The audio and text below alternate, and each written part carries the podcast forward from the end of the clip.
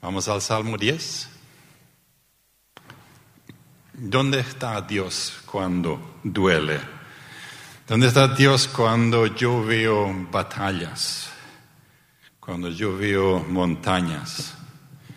¿Y cuál es la naturaleza? ¿Cuál es la forma de esas batallas y de esa naturaleza? Ahí eh, el testimonio que escuchamos, eh, Larisa fue tu nombre, Larisa. Em, cuando veo zona roja, o como dijiste,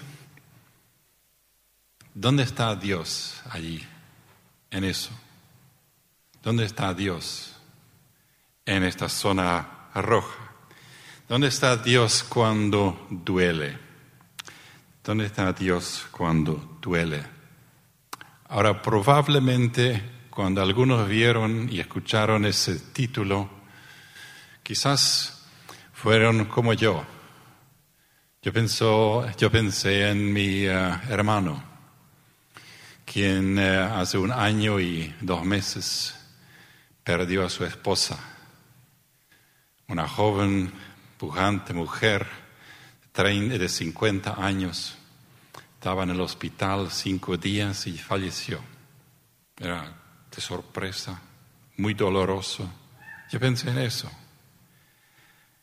Yo pensé, y quizás ustedes también, cuando vemos acá dónde está Dios cuando duele, estamos viendo quizás o pensando quizás en un accidente que nosotros tenemos o un pariente nuestro tenga.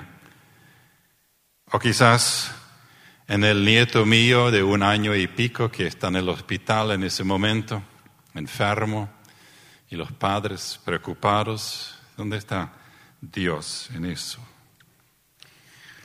O hasta, hace tres, tres, semanas más o menos atrás, o cuatro semanas atrás, la terrible sequía en el Chaco, en algunos lugares, tres años, cuatro años, ¿Dónde está Dios? Y ahora algunos preguntan con la abundancia de lluvia y la sobreabundancia, ¿dónde está Dios cuando comienza a doler todo esto?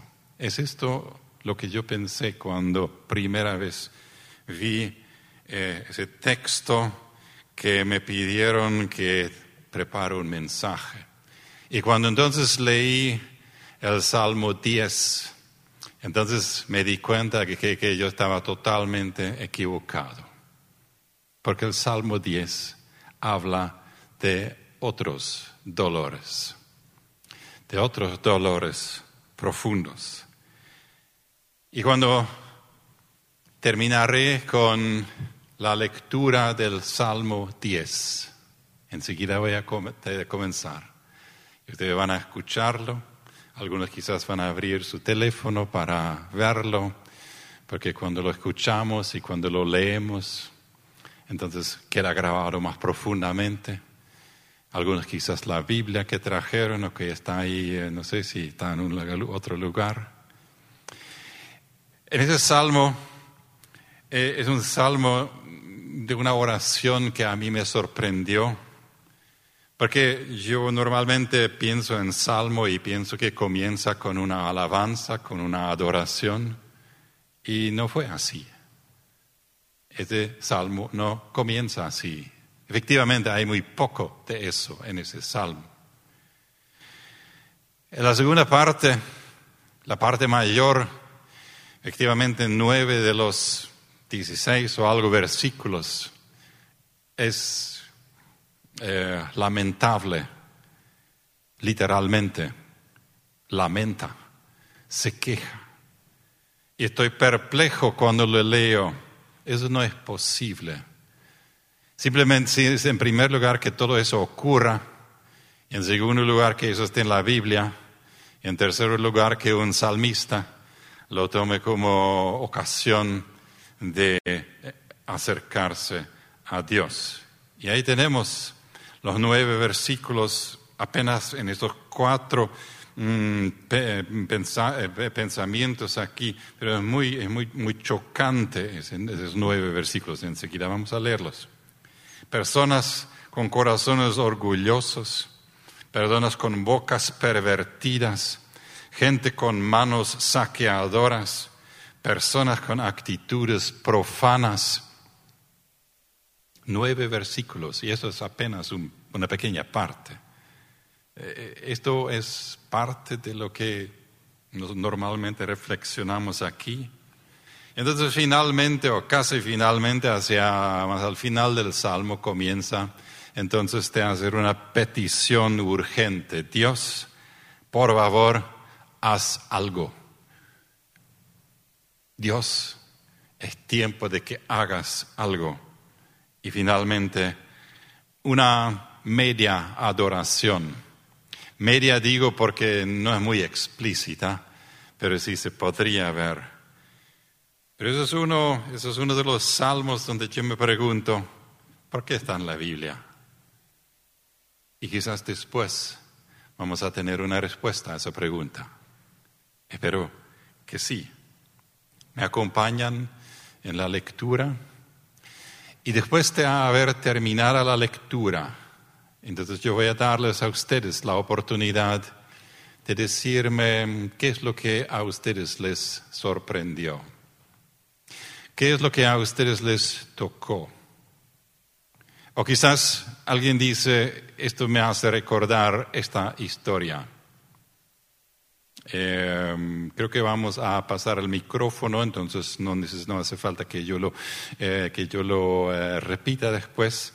Ahí, Hugo, quizás puedes encargarte de pedir a un voluntario de hacerlo.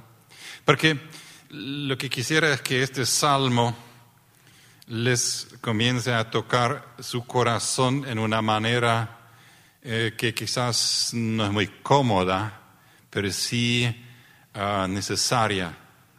Y ah, leamos aquí el Salmo.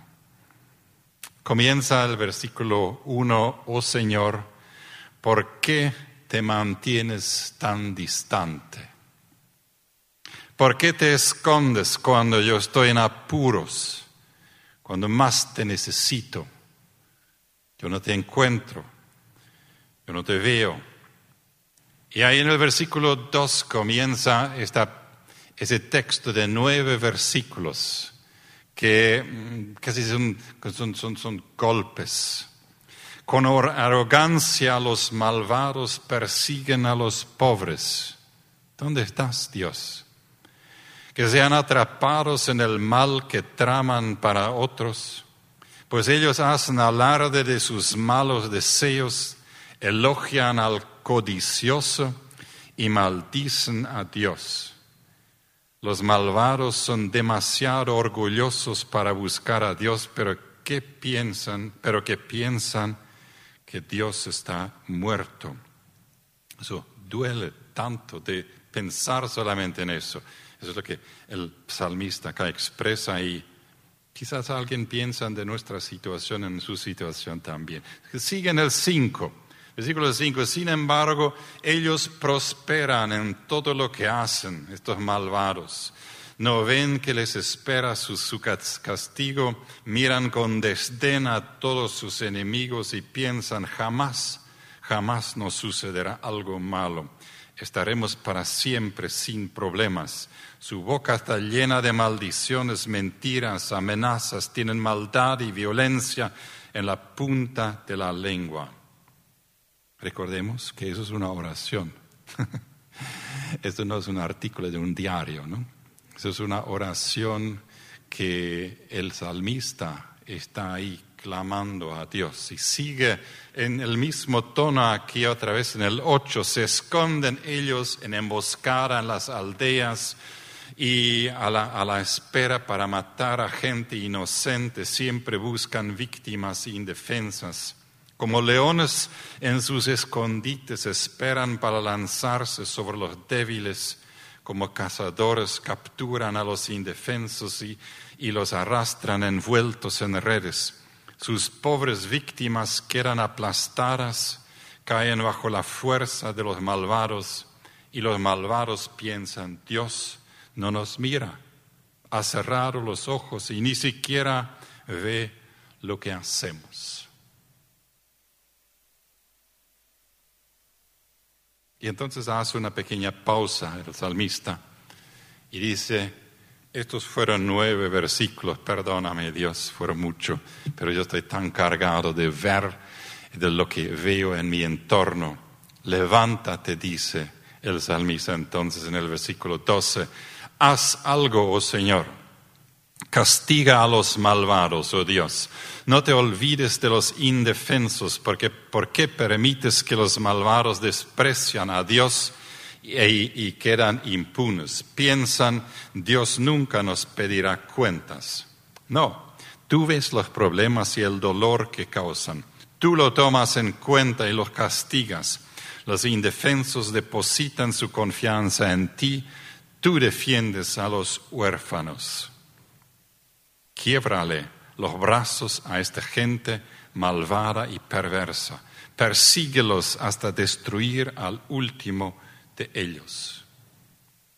Y finalmente, gracias Dios por hacer justicia. El versículo 16, el rey, el Señor es rey por siempre y para siempre. Las naciones paganas desaparecerán de la tierra. Señor, tú conoces las esperanzas de los indefensos, ciertamente escucharás sus clamores y los consolarás. Harás justicia a los huérfanos y a los oprimidos para que ya no los aterre un simple mortal. Salmo 10.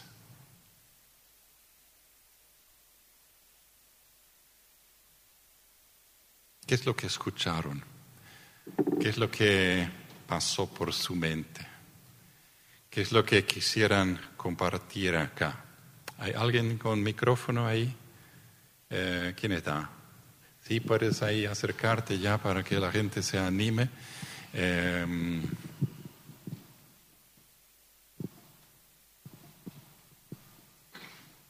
¿Alguien?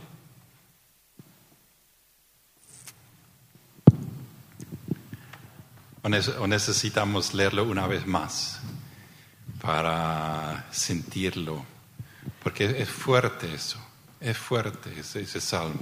Puedes levantarte, entonces te ven mejor. Gracias. Yo creo que ahí nos dice David, eh, no podemos echar la culpa a David, andaba deprimido o enojado, ¿verdad? No sabemos quién, quién escribió.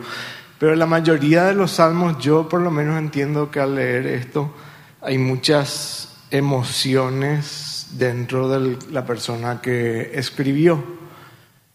No es que nosotros cuando leemos un salmo así, ah, la persona está llena del Espíritu Santo y tiene que escribir cosas lindas. Y todos vivimos y cosas iguales. Las personas que, que no somos inspirados por el Espíritu Santo también vivimos momentos de mucha alegría, de, mucha, de mucho enojo y de mucha a veces negatividad. Y yo creo que acá hay mucha negatividad, o sea, todos son malos, todos son nariz levantada, todos son... Y justo al pastor Hugo yo hace poco le dije, hay unas gentes por ahí que son todos nariz levantada. Y yo después dije, pero qué tontería que estoy diciendo, ¿verdad? ¿Cómo yo voy a decir si yo soy el, la persona que más nariz levantada eh, tengo, ¿verdad? Después pensando yo, ¿verdad? Pero a veces no nos damos cuenta y estamos allí viendo todo el lado negativo y puede ser que haya estado pasando algo muy, muy malo el que escribió.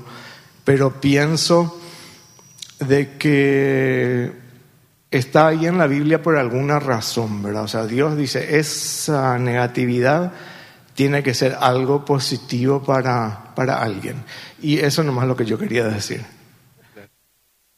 Y la pregunta de millón, por supuesto, es entonces, ¿cuál será este propósito de, este, este, salmo? ¿no? ¿Cuál será? Hay otra reacción, otro mensaje, otra observación. Gracias. ¿Puedes levantarte también? Sí. Gracias. A mí me llamó mucho la atención el versículo 4 que dice que pareciera que ellos piensan que, yo, que Dios está muerto. ¿no? Y es una frase muy... Los malvados son demasiado orgullosos para buscar a Dios. Parece que piensan que Dios está muerto. ¿A eso te refieres? Sí. Sí. Y esa frase, Dios está muerto, es una frase acuñada por un filósofo, Nietzsche, ¿no? Y que se ha fundido mucho en la sociedad de hoy. Que, y, así actúa la gente hoy, como, como usted también señaló mientras leía, no, no es, no es un artículo del diario de ayer o de hoy, eh, es una oración, y, pero es tan actual, tan actual que, que me asombra. Y es que aquel filósofo quien está citando, y probablemente no había solamente uno, que estaba diciendo Dios está muerto, pues están muy lejos. Pero no vivimos acá cada día con gente que viven como si Dios estuviese muerto. O debería preguntar más personalmente, ¿no vivimos nosotros a veces como si Dios estuviese muerto el miércoles? Dios, tu lunes no, no, lunes no, porque lunes es muy cerca de domingo, está vivo todavía, pero y domingo también vive, pero miércoles, ¿no? Así que los filósofos expresaron en palabras lo que vieron en la, sociedad definitivamente, ¿sí? Sí, eh, lo que a mí me llama fuertemente la atención de este salmo es que la transparencia y la, honestidad que tiene el, salmista al expresar lo que siente en, en su interior. Muchas veces pensamos que o no nos damos el permiso de acercarnos a Dios con este tono, porque tenemos miedo a sonar pocos espirituales pero leemos muchos salmos, no solamente este, en donde los salmistas se acercan mostrándole el puño a Dios, exigiendo justicia y, y se siente esa tensión. Acá. Levántate, oh Señor, sí. haz algo finalmente. ¿No ves que hay problemas acá? Eso. Sí, es una queja, ¿verdad? Es, es un, un lamento. Y, y, vemos esa tensión entre justicia y misericordia, porque al mismo tiempo tiene una capacidad sorprendente para describir cada acto de injusticia que está ocurriendo y, y se mueve en misericordia hacia los indefensos. Gracias. Expresar lo que está. Entonces dijiste una cosa interesante. Eso, todo esto acá lo del versículo 2 y entonces el 5 eh, no parece muy espiritual, ¿no? ¿Qué es espiritual? Esto es espiritual, eso es lo que surge del espíritu de las personas, del, del, del interior. Sigamos pensando, sigamos viendo ese salmo y finalmente preguntándonos, como ya lo hemos hecho, ¿cómo estamos nosotros dentro de ese salmo? Esto de nosotros y ellos, nosotros y ellos. Aquí el nosotros es el salmista y él también habla en plural, dice nosotros. Y ellos son aquellos malvados, aquellos, eh, aquellos eh, opresores, aquellos, mm, bueno, todo esto, ¿no? Y ahí me pregunto, si yo soy el nosotros, ¿puedo yo cambiar a los otros? Si yo soy este que está quejándose, ¿qué es lo que ese salmo dice con respecto a mi responsabilidad? Pues a veces escuchamos que hay tanta injusticia en nuestro alrededor y necesitamos cambiar el mundo, ¿no? especialmente cuando fuimos más jóvenes o somos más jóvenes, entonces este idealismo y está excelente eso. Pero ese salmo nos dirige a otra dirección. Dice, en vez de enfocarnos en los cambios que nosotros quizás pudiésemos efectuar o generar, vamos a mirar lo que Dios quiere hacer y puede hacer. Y entonces ya no es una pregunta cómo podemos nosotros cambiar el mundo, a pesar de las palabras y las promesas de algunos políticos. La pregunta ya no es cómo nosotros podemos cambiar el mundo, sino como... ¿Qué preguntamos entonces? ¿Quién cambia el mundo? ¿Quién cambia el mundo? Pues este salmo es lleno de lo que llamamos el lamento, la queja. Nueve versículos y los últimos también son aquí, medio llenos de eso. El lamento que dirigimos a quién? A los vecinos, a los políticos, a los profesores, a los padres. No. El lamento en ese salmo está dirigido hacia donde corresponde dirigirlo, a Dios.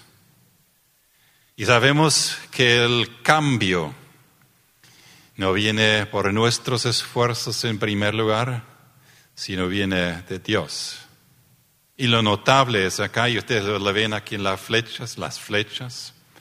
Nuestro deseo, por supuesto, es que ese Dios cambie a los otros, ¿verdad? Es como en el matrimonio. Yo oro a Dios para que cambie a mi esposa. Es inaguantable.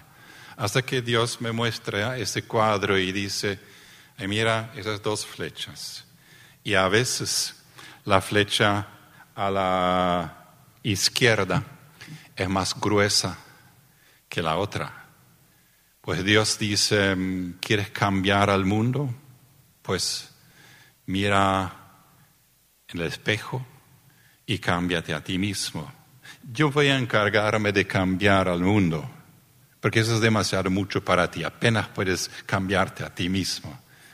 ¿Sabemos de lo que estoy hablando? Y entonces nos preguntamos a veces, ¿por qué nos quejamos tanto de los otros si apenas estamos en condiciones de cambiar a nosotros mismos? Y ahí estamos con el salmista en el Salmo 10 Ahí nosotros y Dios en un mundo con maldad, y esa maldad es abrumadora. Y en esa oración que a mí me sorprendió de nuevo y cuando lo leo de nuevo y de nuevo en la preparación también me sigue sorprendiendo. Y yo estoy buscando ahí en la oración, en el salmo, porque cuando escuchamos salmo, entonces pensamos alabanza y adoración, ¿no? Eh, los salmistas, etc. Pero no, no está aquí. Y yo estoy perplejo de lo que estoy leyendo aquí y me invita esto a reconocer esta perplejidad, este susto, cuando yo miro en mi alrededor. Y cuando yo veo como el salmista aquellos que dicen, ¿dónde está Dios? Cuando yo veo en mi entorno, cuando veo los que explotan a otros en el lugar de trabajo y todo esto, a veces ocurre. Cuando yo veo a los orgullosos, ahí estoy junto con mi Dios en este mundo, en medio de este mundo con maldad, con los ávaros, los que nunca tienen suficiente y yo siempre no estoy entre ellos, nunca estoy entre ellos y nunca tengo suficiente. Los fanfarrones, los arrogantes, increíble, ¿no? Los chantajistas, los que explotan, los violentos, los indiferentes inclusive, y si falta algo, entonces hay dos líneas ahí donde pueden escribir las cosas que faltan todavía, porque lo que está en el Salmo 10 todavía no está todo aquí. Y no es difícil, para ustedes tampoco no es difícil encontrar en esto lo que es casi una, una sombrilla, es casi como una, una, una nube eh, encima de, este Dios y yo, Dios y yo. Y ustedes pueden imaginarse, y no sería difícil para ustedes, de enumerar las cosas en su vida que son como esto, ¿verdad? Entonces nuestra pregunta, ¿qué hacemos con esta? La pregunta, ¿dónde está Dios cuando duele? Y eso es interesante, ¿verdad? Cuando duele. Porque cuando, cuando dije al inicio, eh, lo primero que pensamos es en esta cuñada que murió y este nieto que está enfermo y este accidente que nos dejó sin auto. Eh, esto ahí duele. Pero aquí es otra cosa. Ahí Dios nos invita, el salmista nos invita de permitir que nuestro corazón, nuestra alma, esté lleno de dolor cuando vemos esta, este manto de injusticia, esta explotación. Porque a veces nos hemos acostumbrado a verlo y ya casi no lo vemos. Entonces el salmista nos invita, nómbranlo, lo que está alrededor suyo. Todo lo que no está bien.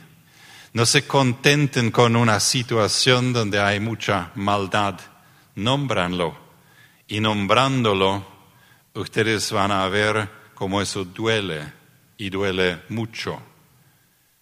Y entonces, no es en primer lugar que preguntamos qué podemos hacer para salvar a este mundo, sino podemos decir, Dios, aquí está tu mundo, tú lo creaste.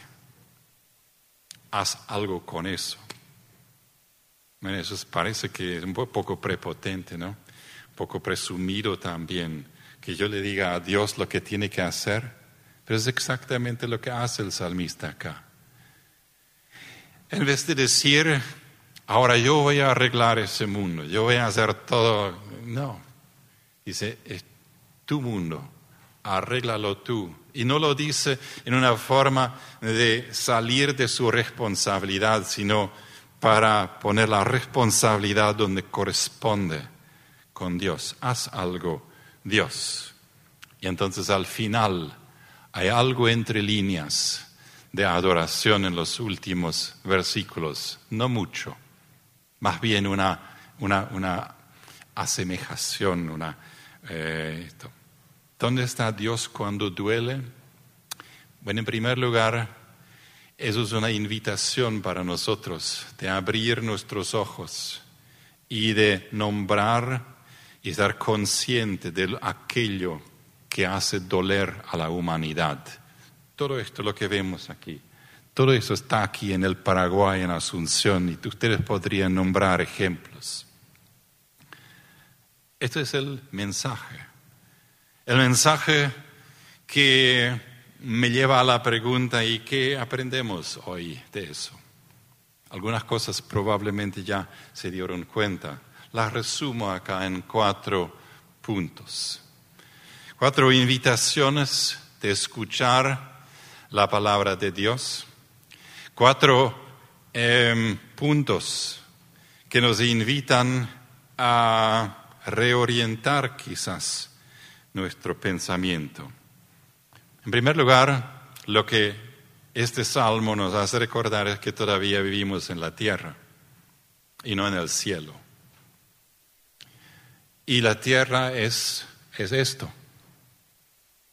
Y a veces estamos, estamos mm, presumiendo, estamos deseando que ya, ya, ya, ya vivimos en el cielo. No, vivimos.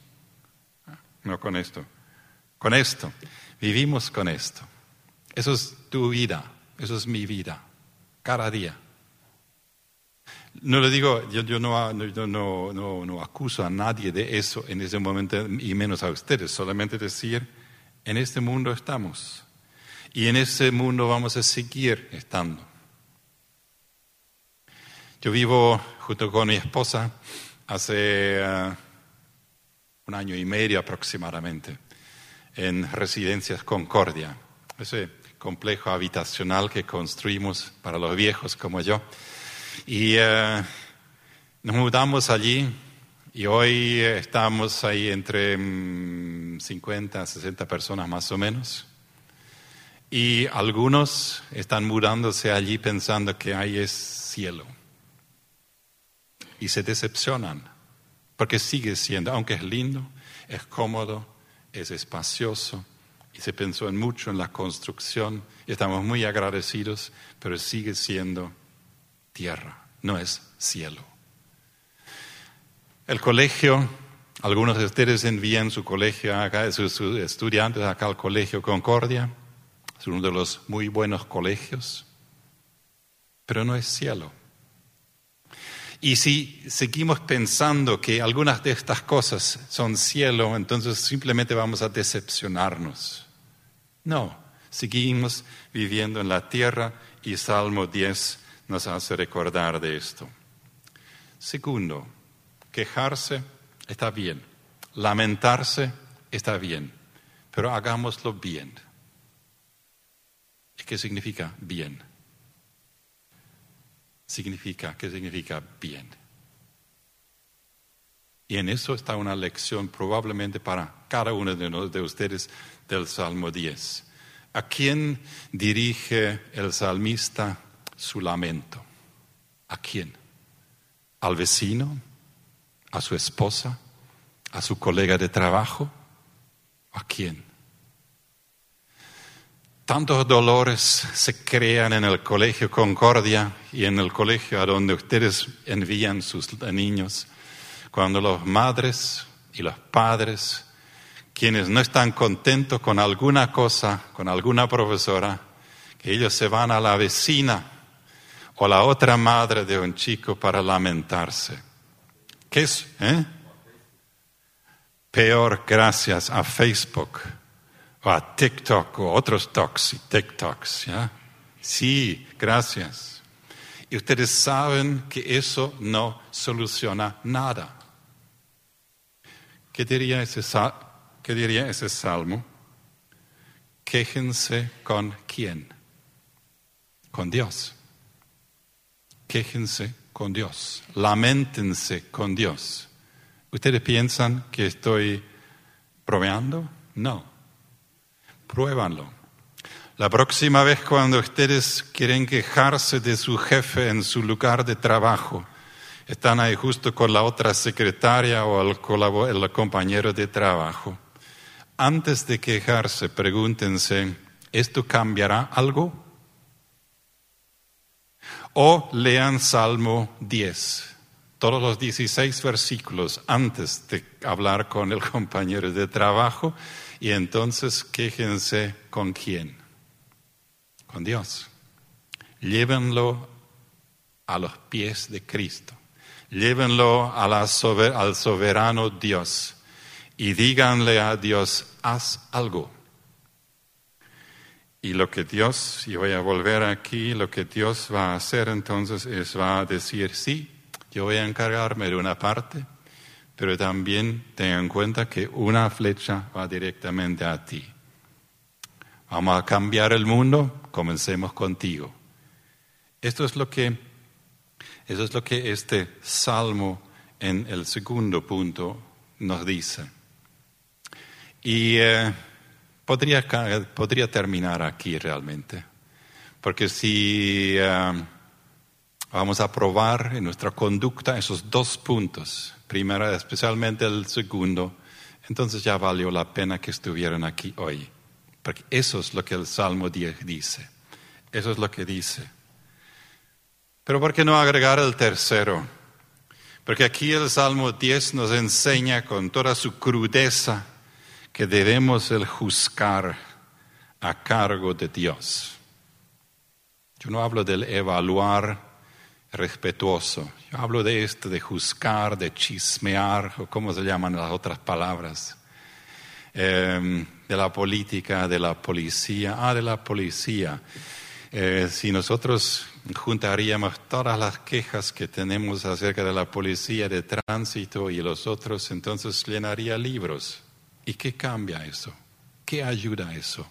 ¿Te ayuda algo a ti? No, solamente agrega, solamente combina, solamente aumenta la, la bronca y la amargura también, pero no la paz. Dejemos el juzgar Jesús lo repite también en su sermón de monte, el monte, dejemos el juzgar a cargo de Dios. Y el cuarto, una palabra en hebreo. La palabra gesed en hebreo significa, no sé qué significa, es mucho. Generalmente la Biblia lo traduce como fidelidad, pero es mucho más con eso. Por eso yo eh, tengo acá mi traducción de Gesed, la palabra que mm, define la relación de Dios con nosotros y nuestra relación uno con el otro. A pesar de todo estaré contigo. Eso es una palabra. Hagámosle una palabra. En inglés un maestro nos enseñó la palabra stick-to-itiveness, eh, pero eso quizás no dice nada a ustedes la mayoría. Por eso lo tradujo, a pesar de todo estaré contigo. Vemos acá ese cuadro, Dios y nosotros, nosotros en plural, generalmente no solos. Dios y nosotros en un mundo de maldad y Dios promete, a pesar de todo esto, lo que es una, como una nube alrededor nuestra, a pesar de todo esto, yo voy a estar con ustedes. Primero. Segundo, a pesar de todo, a pesar de todo nosotros vamos a practicar Gesed. A pesar de todo estaré contigo con el mundo alrededor nuestro. Imperfecto, pero sí, Dios necesita de nosotros para que estemos ahí, no para cambiar el mundo a una vez, pero sí como una luz y como sal, y esto sí va a tener poder transformador. Pero no nos engañemos, no somos Dios. Y es Dios quien cambia a gente y quien cambia a ti y quien cambia a mí. Todavía vivimos en la tierra. Quejarse, lamentarse está bien, pero no nos equivoquemos de la dirección nos quejemos, nos lamentemos correctamente. De otra manera, solamente aumentamos el lamento. Dejemos el juzgar y practiquemos el a pesar de todo estaré contigo y gocémonos porque sabemos que así es Dios. Amén. Amén.